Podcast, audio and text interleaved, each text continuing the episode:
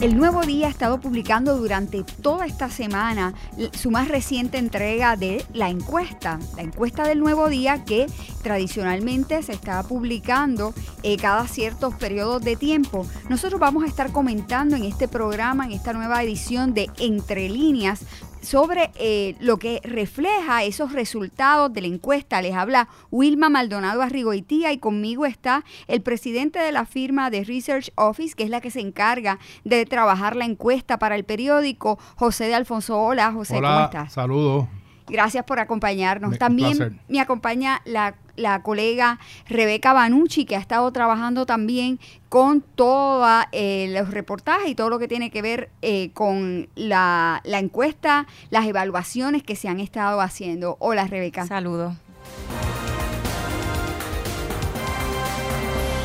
Me gustaría comenzar un poco eh, explicando, José, eh, cómo se hizo la encuesta, ¿verdad? Eh, brevemente para que la gente entienda cómo es este cómo es este ejercicio y sobre todo me parece que es bien importante porque vemos que en televisión llaman dicen emita su voto por por internet o un sondeo radial y y es bien distinto al trabajo que se hace en la calle para este tipo de evaluación. Correcto. Son, uno puede hacer una encuesta política usando diferentes diseños metodológicos. El que nosotros hemos usado en la, trayectoria de los treinta y pico años que lleva la encuesta, lleva más de 30 años publicando, es la entrevista personal conducida casa a casa y cara a cara. Cuando digo casa a casa, no podemos pensar solamente en casas, porque incluye todo tipo de vivienda. Incluye eh, residencias en urbanizaciones abiertas, residencias en urbanizaciones cerradas incluye apartamentos en condominio, incluye apartamentos en walk-ups, incluye casitas en un segundo piso, casitas en la parte de atrás. Así que hay todo tipo de vivienda eh, que se considera y tiene la misma oportunidad de ser evaluada en la, encuesta. Nosotros nos tenemos que meter en urbanizaciones cerradas, nos tenemos que parar frente a condominios, parar frente a walk-ups, si la muestra sí lo indica. Y yo creo que esa es la clave del éxito de, la encuesta, eh, el tener una muestra sumamente detallada que eh, uno tiene que ser fiel a esos puntos de muestreo. Uno no puede estar cambiando esos puntos, es decir, mira, en vez de yo ir a un residencial público en San Juan, yo voy a cambiar eso por unos apartamentos en Isla Verde. Eso no se puede hacer. Tal vez en otro tipo de encuesta uno tiene un margen mayor, pero en una encuesta política eso no se puede hacer. Para la encuesta del nuevo día, eh, nosotros hacemos mil entrevistas en todo Puerto Rico, excepto Vieques y Culebra, porque lo que le tocaría a cada isla municipio sería un solo eh, una sola entrevista y no vale la pena la logística. Así que esas dos se las adjudicamos a, Puerto Rico Nacional, al resto de los 76 municipios. En el caso de esta encuesta y de algunas otras que hay durante el ciclo electoral, hacemos también una sobremuestra en San Juan, en el municipio de San Juan. Cuando hay que presentar resultados de una contienda en San Juan, por ejemplo, no podemos dejarnos eh, llevar solamente con la muestra natural del municipio de San Juan, que sería 98 entrevistas, porque tendría un margen de error altísimo. Así que esas 98 le sumamos 302 entrevistas para que llegue a 400. Eso nos lleva a un margen de error de más o menos 5 puntos porcentuales, que es razonable. De igual forma, el margen de error de la encuesta son más o menos 3 puntos porcentuales con las 1000 entrevistas. Cabe señalar que eh, la muestra de 1000 entrevistas no depende del tamaño de la población, porque por ejemplo las encuestas que se hacen en Estados Unidos para eh, carreras presidenciales, para, las cámaras, etcétera, se hacen también con mil entrevistas, porque mil es lo que da un, parámetro de precisión estadística confiable de un más o menos 3%. Las encuestas de CNN, de New York Times, Washington Post, si tú ves el detalle, todas corren también con, mil entrevistas al igual que las que hacemos en Puerto Rico. Y, me pregunto, este, ¿cuán, ¿cuán difícil debe ser esa tarea, sobre todo para los encuestadores? Cuando estamos hablando, que estamos preguntando a la gente sobre afiliaciones políticas, eh, sobre candidatos que respaldarían, la gente suele ser un poco cuidadosa con identificarse, algunos no, ¿verdad? Eso lo vemos en los mítines y cómo a la gente le encanta a algunos identificarse con un partido, pero hay cierta gente que eso no le gusta y siempre han existido en este país lo que llamamos los tapaditos. Así que, ¿cuán difícil es eso? Bueno, la, la clave de la pregunta de afiliación es que se hace al final de la encuesta. Después que el participante habló todo lo que quiso hablar y opinó todo lo que quiso opinar. La penúltima pregunta que se hace en la encuesta es cuéntame su afiliación política y a qué grado se identifica con ese partido. Entonces ya la persona está más cómoda después que ha favorecido alguna figura o que ha despedazado a otra, pues entonces está más cómoda diciendo, mira, yo me identifico con tal partido. Surgió que en esta encuesta hubo una mayor identificación con partidos políticos y el número de no afiliados, la proporción de no afiliados bajó. Pero eso varía de encuesta en encuesta. Ahora mismo hay efervescencia porque hay mucho candidato o mucho precandidato en el Partido Popular y eso llamó la atención. Eh, y hubo una mayor transparencia porque tradicionalmente en Puerto Rico hay tres problemas que afectan la afiliación política. Número uno, los famosos tapaditos, que tú los mencionas. Segundo, el eh, que se identifica con un partido, pero en la caseta de votación vota por otro. Eh, y eso tiene sus nombres, pero en general vamos a llamarlo así. Y tercero, lo que se llama el soft voter, esa persona que dice, mira, yo me identifico con el partido X, pero es una identificación liviana, es una identificación eh, eh, pequeña, ¿no? O sea, el, grado de identificación no es un grado alto. Y esa persona cruza líneas partidistas con frecuencia. Hoy es de un partido, mañana es de otro, pasado apoya a un candidato independiente. Entonces, esa gente que cruza líneas partidistas, pues también no complican la ecuación de la afiliación política. pero pero la, la, la, la magia es dejar esa pregunta para el final. Esta edición imagino fue particularmente compleja en el sentido de que la cantidad, digamos, en el Partido Popular es extraño, eh, no es normal ver una primaria, que es lo que se perfila, en la que ya hay seis candidatos que han mostrado interés en el puesto de la gobernación.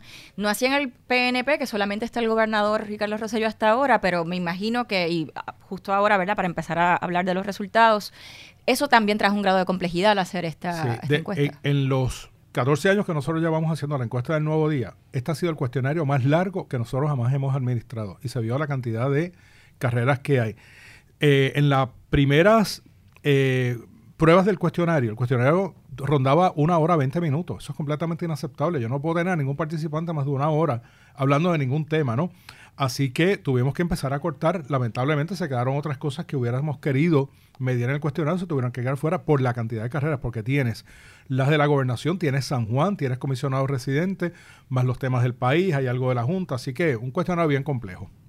Yo imagino que eso que decías ahorita de la, de efervescencia y la gran cantidad de, candidatos que tiene el Partido Popular, eh, por un lado, y ya en esto es un asunto más bien más político, más, más que, que más relacionado a la encuesta, pero tal vez están ligados esos números de entusiasmo con ir a votar porque es, el Partido Popular está hablando ya de que vamos a tener un evento, de que se, hace, se acerca y, y, hay unos candidatos ya a quien identificamos y que y tal vez eso puede haber despertado, pienso yo, algún e, e, ese entusiasmo que vemos, aunque no necesariamente del Partido Popular, ¿verdad? También lo hay dentro del Partido No Progresista entusiasmado, pero tal vez eso pueda haber generado que más temprano en, a esta época estemos hablando de un interés de ir a votar. sin duda alguna. La, efervescencia, el ánimo que hay con las elecciones es típico del año electoral.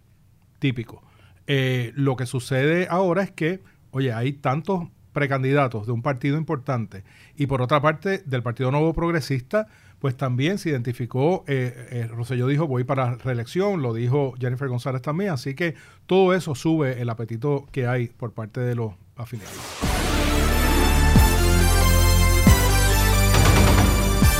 lo que tiene que ver con la candidatura a la carrera de la gobernación.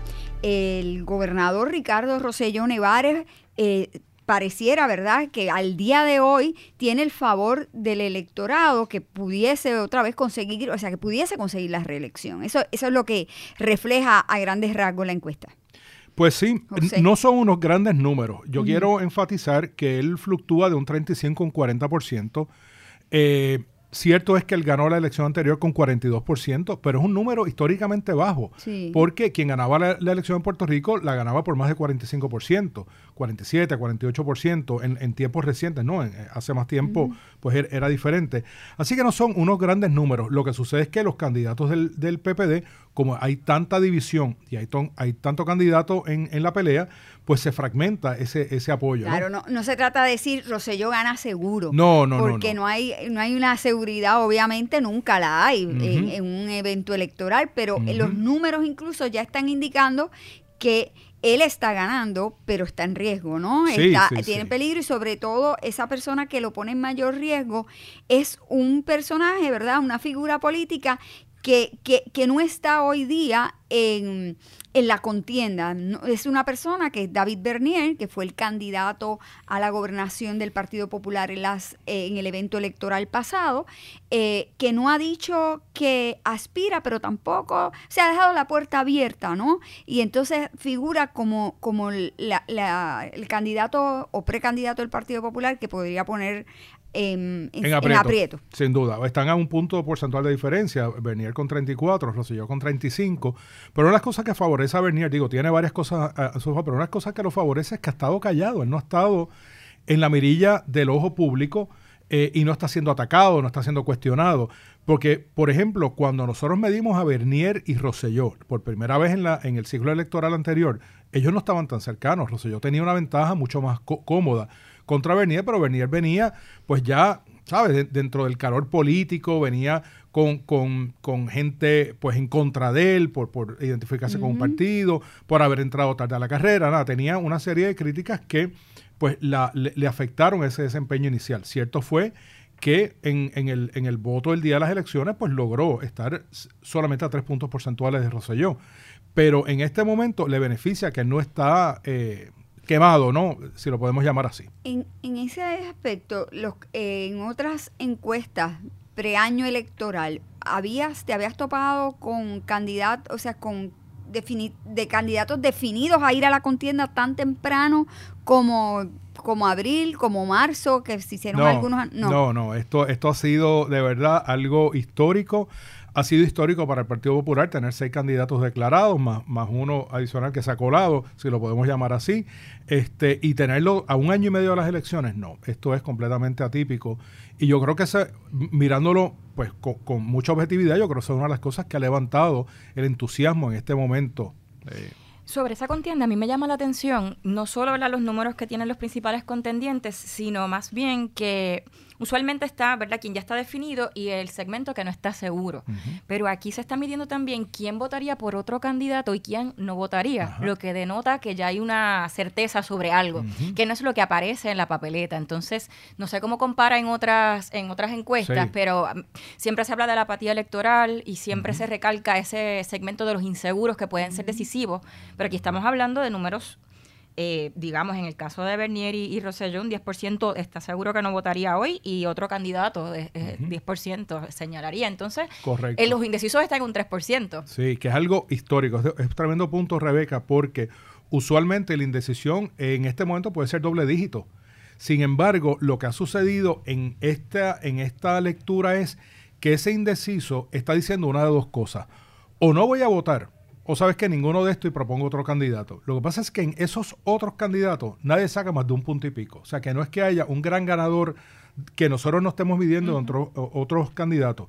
Ahí pues sale con menos de un punto, sale Jennifer González, sale Tomás Rivera Schatz, sale eh, Aníbal Acevedo Vilá, por ejemplo, sale eh, Rafael Hernández Colón, eh, que como sabemos, ¿no? La encuesta se hizo antes del fallecimiento de él, pero todos con un punto con- o, o con menos. Así que es muy, muy interesante el, el ver cómo la indecisión en esta ocasión se ha visto manifestada en, en esos dos comportamientos. O no votaría o estoy proponiendo a alguien más. Sí, que, que resalta entonces la, la apatía o el descontento que hay con la oferta electoral que hay al presente. Y lo otro, siguiendo esa línea, lo otro que llama la atención es que el movimiento de Victoria Ciudadana, no teniendo un candidato o candidata definida, pues ronda entre 3, 4, 5% en las contiendas de la gobernación, lo que también pues abre la puerta, ¿no? Hay, hay un apetito para eso. Cuando yo vi la demografía de esos números esta mañana, me di cuenta de que el grueso está en 18 a 34 años. Entonces, pues hace sentido, ¿no? Un elector más joven, un elector que no está del todo convencido con los partidos establecidos, así que eh, hace sentido, ¿no? En el, el Partido Popular tiene, ¿verdad?, seis candidatos ya que han dicho, de alguna manera, han dejado saber su interés por la candidatura a la gobernación. La encuesta evaluó uno adicional, que es David Bernier. ¿Por, por qué se evalúa? Me gustaría que, me- que hablaras un poquito, porque eso eh, eh, crea, ¿verdad?, ha creado algunas interrogantes. ¿Por qué incluir a David Bernier cuando no ha hecho una expresión oficial? Sí. ¿Por qué era importante medirlo? Mira, yo, yo creo que eh, es la primera vez que nos pasa también. Va- Vamos a ponerlo así. Esto es otra, otra eh, situación histórica que tiene esta lectura o esta edición de la encuesta. Por una parte, yo sé que aquí en el Nuevo Día existía, al igual que debe haber en otras redacciones de medios, de, de radio, televisión, prensa, etcétera, existía inteligencia de que hay alcaldes populares que están esperando que Bernier se pronuncie, que no han querido endosar ni a Carmen Yolín Cruz, ni a Eduardo Badia, ni a Roberto Praza, más ninguno, diciendo, estoy esperando a ver si Bernier se tira porque yo lo endosaría.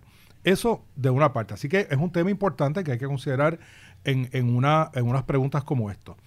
Segundo, cuando nosotros hacemos las pruebas piloto, que se hace antes de salir a la calle con la encuesta final, ahí es que nos damos cuenta, wow, este cuestionario dura una hora 20 minutos, no podemos salir a la calle con este cuestionario.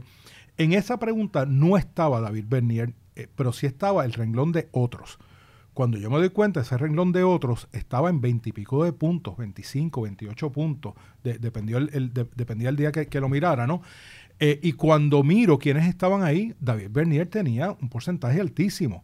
Entonces, cuando, hubiera sido un error garrafal en la encuesta yo presentar estos resultados con un renglón de otros de 30%, porque hubiera habido un cuestionamiento, ¿y quiénes son esos otros?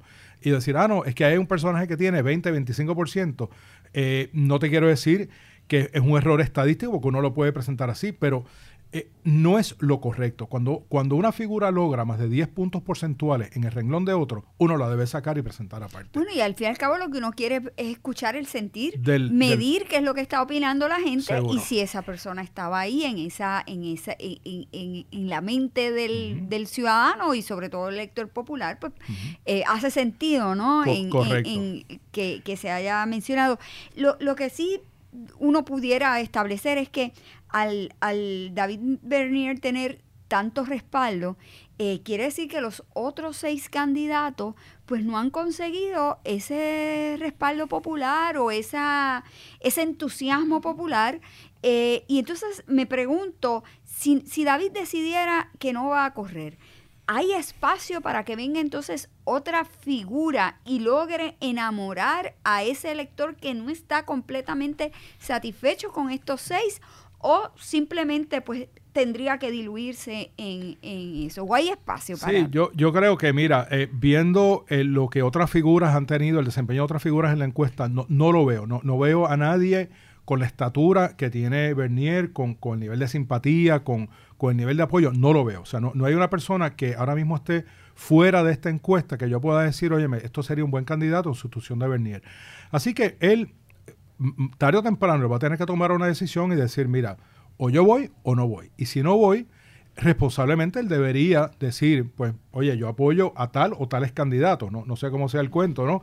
Pero porque él tiene demasiado en sus manos, tiene 30% de una primaria, tiene ahora mismo la, la, la, votación más cercana al gobernador Rosselló, así que él tiene que pronunciarse eh, para que los demás ser justo con los demás candidatos que se quedan en, el, en la carrera y que pueda fortalecer el apoyo que hay del partido hacia ellos. Porque ahora mismo, lo que tú mencionas, yo veo un Juan Zaragoza. Juan Zaragoza tiene una elección a la carrera de la gobernación, tiene solamente el 54% de apoyo del Partido Popular Democrático. ¿Dónde está la otra mitad? Pues son de esas cosas que pues hay una distracción. Y hay, aparte que hay muchos candidatos, pero sin duda alguna, pues que Bernier pues crea ¿no? un desbalance en todo esto. Llama la atención también que el gobernador, eh, es, normal en, las, ¿verdad? en los cuatrienios que se va desgastando la figura del gobernador por sus ejecutorias, la gente que lo critica o la gente que lo apoya, pero sí se ve siempre un desgaste. Eh, en este caso, él revalidaría como quiera, con algunos con mayor comodidad que con otros como Bernier, pero eh, choca un poco tal vez para una lectura simple de los datos el que crea, eh, crezca, disculpa, crezca su desaprobación, sin embargo revalida con todos los contendientes del Partido Popular. Mira, y tiene, tiene algo importante, si bien es cierto que el nivel de desaprobación ha crecido en la base total, cuando uno mira los niveles de desaprobación dentro de su colectividad, no crecieron, de hecho mejoraron, bajaron.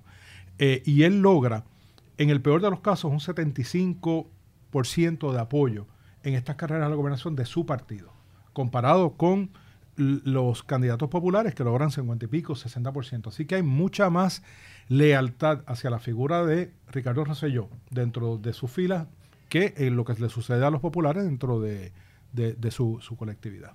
Yo creo que hay también un... Eh, ningún candidato, ni, ni del PNP ni del Partido Popular Democrático, enamora al elector, porque eh, el, lo más que alcanzaría eh, Rosselló sería un 40%, es así, si, si fuera hoy día, un 40% frente a, eh, a Carmen Yulín eh, Cruz, a la alcaldesa de San Juan, este, o sea que, que sus números son más bajos de, por lo que ganó en la Sí. elección. Claro, ahí O sea, tienes que- considerar que hay gente que dice, mira, no voy a votar, otros candidatos, esos números van a cambiar, pero sí, en este momento donde estamos, él debería tener un mejor desempeño en estas carreras.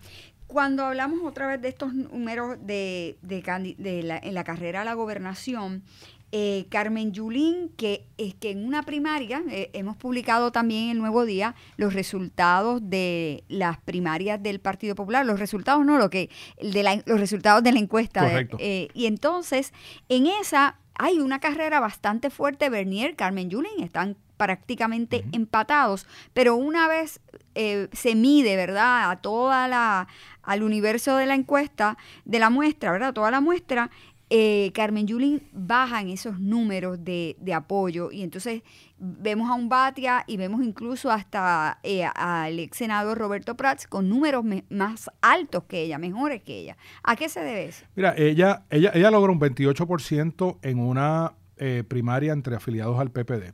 Es un número eh, que está a la par con el de Bernier, pero no es un gran número. O sea, no, un gran número es 40 y pico, 50%. Eh, así que no es un gran número para empezar. Segundo, cuando la ponemos en la carrera a la gobernación, ella solamente logra el 61% de apoyo de los populares, pero pierde un 39%, incluyendo un 7% de los populares que dicen prefiero votar por Rosselló. Y volvemos a lo mismo.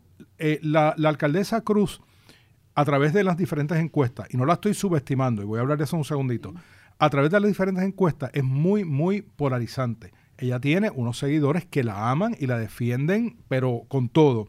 Pero tiene unos detractores muy, muy vocales y muy opuestos, inclusive dentro de su propio partido. Así que ella, contrario a los demás que están más pisando un área neutro, ella posiblemente es la más que la, la candidata que más está en extremos opuestos. Sin embargo, quiero hacer una pequeña aclaración.